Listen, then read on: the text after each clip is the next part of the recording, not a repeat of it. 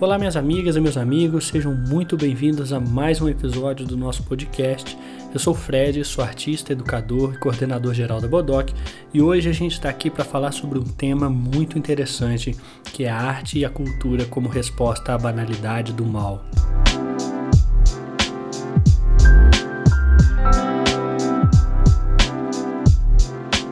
Bom, antes de começar exatamente com o tema, eu queria dar alguns recados aqui.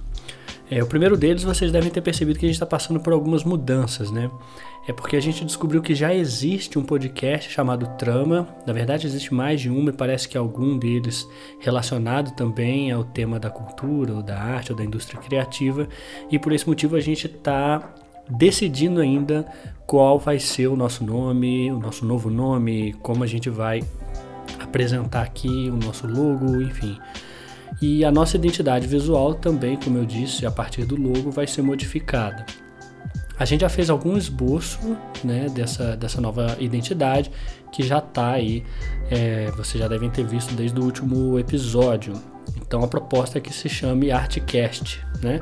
Então vai ser o Bodoc Artcast ou Artcast Bodoc que é um podcast naturalmente dedicado a discutir arte, cultura e criatividade dentro da base teórica e conceitual que a gente vem trabalhando nas metodologias é, da trama e da Bodoc, certo? Então eu gostaria muito que vocês dissessem o que acharam desse novo nome, dessa nova identidade e dessem sugestões também para a gente sempre continuar progredindo aqui, certo? Então, sem mais enrolação, vamos para o tema.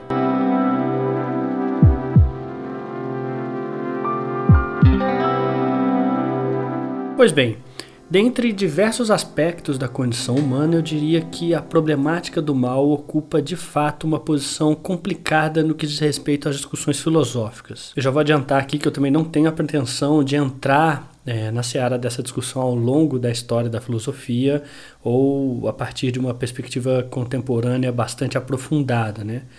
É, a ideia desse episódio aqui é entender aquilo que é considerado mal é, que parece naturalmente ter sido diluído em pequenas doses diárias e pulverizadas em discursos e violências diversas em todas as esferas da vida, sobretudo nas redes sociais.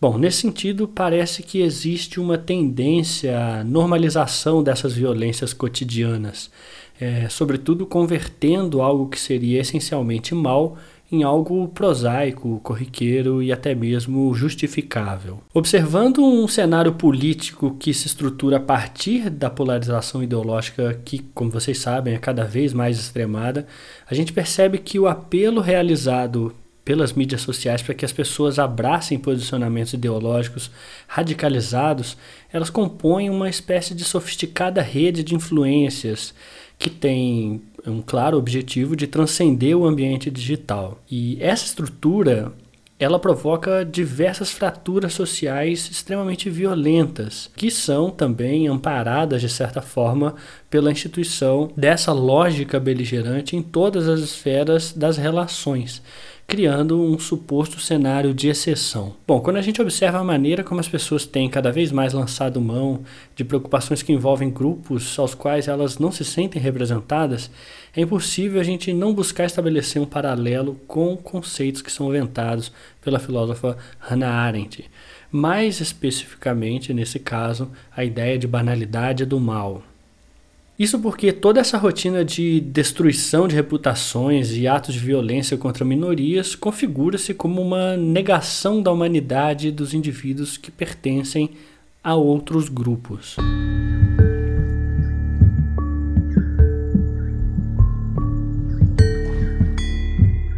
Bom, em 1961, Hannah Arendt presenciou o julgamento do alto comissionado alemão nazista Adolf Eichmann, que foi, na ocasião, responsável por centenas de milhares de mortes em campos de concentração nazistas. E entre os diversos aspectos da ocasião do julgamento, um dos pontos que chamou a atenção da pensadora de maneira especial foi o fato de que Eichmann não se considerava um assassino. Né? Muito pelo contrário, né? eles consideravam um homem comum que estava apenas obedecendo às ordens ditadas pelos seus superiores e que estavam naturalmente de acordo com a lei vigente no seu país. Bom, Hannah Arendt confessa que não enxergou de fato o monstro que ela esperava quando se deparou com Eichmann na ocasião do julgamento, mas que havia ali de fato encontrado com um homem comum. Aliás, ela ainda o descreve como uma figura franzina e patética. Durante o julgamento, Eichmann abdicou de qualquer traço pessoal e afirmava que não tinha convicção nenhuma ou qualquer premeditação com relação ao extermínio no Holocausto, mas sim que era apenas mais uma das engrenagens naquela imensa máquina de extermínio que estava apenas cumprindo as ordens que chegavam para ele. Bom, dito isso, um ponto interessante de se pensar é que o nazismo inaugurou uma espécie de Fordismo do extermínio, né?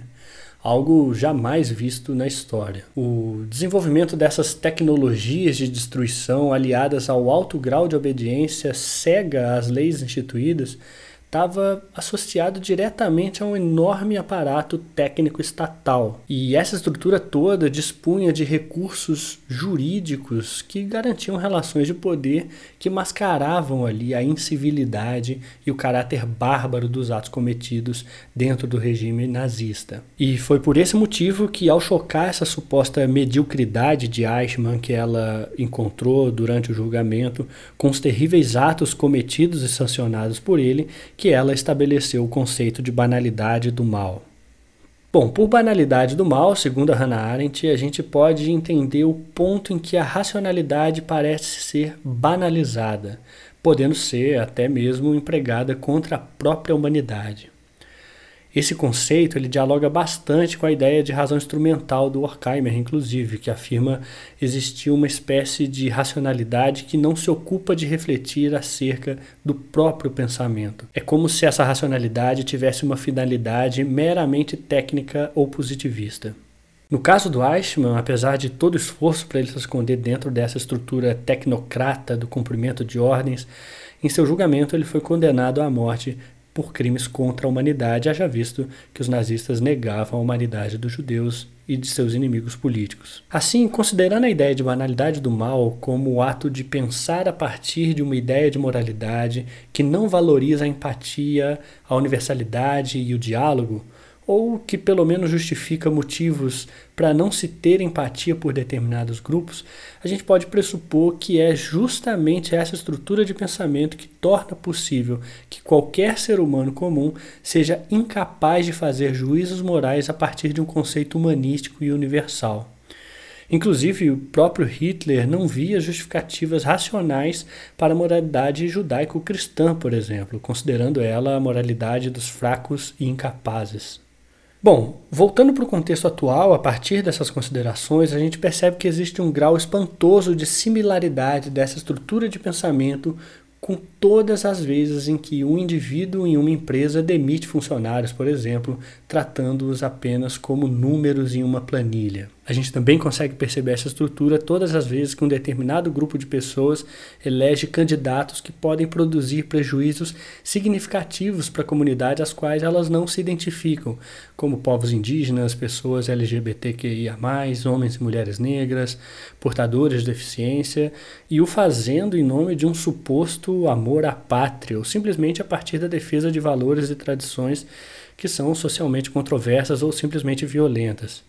Nesse sentido, diante de cada uma dessas situações, a gente estaria dessa forma diante da banalidade do mal, tendo em vista, sobretudo, que ela se sustenta em uma cultura que não preza pela liberdade e parte de uma cultura forjada na impessoalidade, no individualismo, nas relações objetificadas ou reificadas. Por outro lado, se a razão instrumentalizada é um dos principais motores para a perpetuação da banalidade do mal no tecido social, e se de fato essa é a estrutura que faz com que qualquer homem comum seja capaz de cometer atos cruéis em uma escala monumental, a ferramenta mais eficaz para romper com o modus operandi dessa estrutura se encontra justamente na prática artística e do desenvolvimento cultural.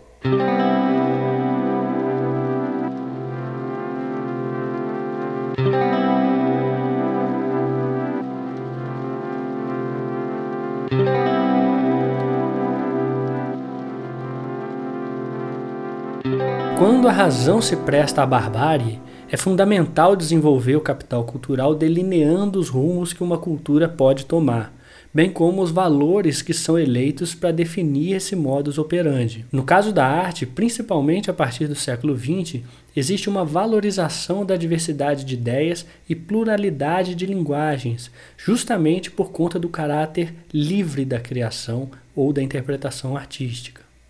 Ou seja, é preciso desenvolver um capital cultural com base em uma cultura humanística universalista, pautada no diálogo, na diversidade e na dignidade humana, que acontecem naturalmente pelas vias da empatia, do acolhimento e pela valorização do conhecimento. Por outro lado, em tempos de pandemia, onde cada estatística camufla de forma sombria a infinidade de vidas humanas que foram perdidas, acentuando a banalização do mal dia após dia, destacar a importância do capital cultural para o desenvolvimento do pensamento crítico e para o entendimento da complexa pluralidade de vivências, linguagens e poéticas é em si um ato de resistência sobretudo porque a arte é um fenômeno cultural existente em todas as civilizações, portanto, uma ferramenta poderosa para a universalidade de valores morais e da manutenção de diálogos. Nesse sentido, todas as vezes que um músico afina seu instrumento e se prepara para ensaiar, todas as vezes que um artista se debruça sobre a sua obra durante o ato criador, todas as vezes que uma atriz ensaia exaustivamente suas falas e empresta sua vida para a construção de um personagem, Todas as vezes que um trabalhador da cultura reafirma a importância de seu trabalho, do iluminador ao ator que ocupa o papel principal, imbuídos de senso crítico e amparados por uma ideia de arte agregadora, culturalmente plural e inclusiva, a gente forja uma estrutura cada vez mais sólida, capaz de despertar sensações que vão além da industrialização de nossas relações e da pasteurização de nossos sentimentos. Todas as vezes que alguém se levanta em defesa de uma ideia de arte e de cultura que perpetuam valores humanistas e universais, inauguramos um monumento no tecido urbano que revela em si a necessidade de nos mantermos vigilantes, para zelar para que toda e qualquer habilidade que nos torne capaz de distinguir o que é bom e o que é mal seja preservada. E é por isso, minhas amigas e meus amigos, que a gente precisa se levantar em defesa da presença desses valores na nossa prática artística e cultural. É preciso que a gente tenha autonomia em nosso pensamento crítico e nos reconheçamos uns nos outros enquanto seres humanos. Esse talvez seja o único caminho para desarmar o fim do mundo.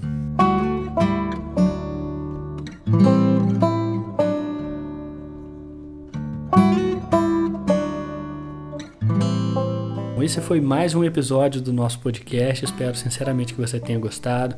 Se você tiver alguma sugestão e tiver ouvindo o episódio através da página da Trama, já deixa nos comentários aqui temas que a gente pode abordar, o que você achou desse episódio, enfim. Ajuda a gente a continuar crescendo, certo? Eu vou ficando por aqui então. A gente se vê na próxima. Tchau, tchau.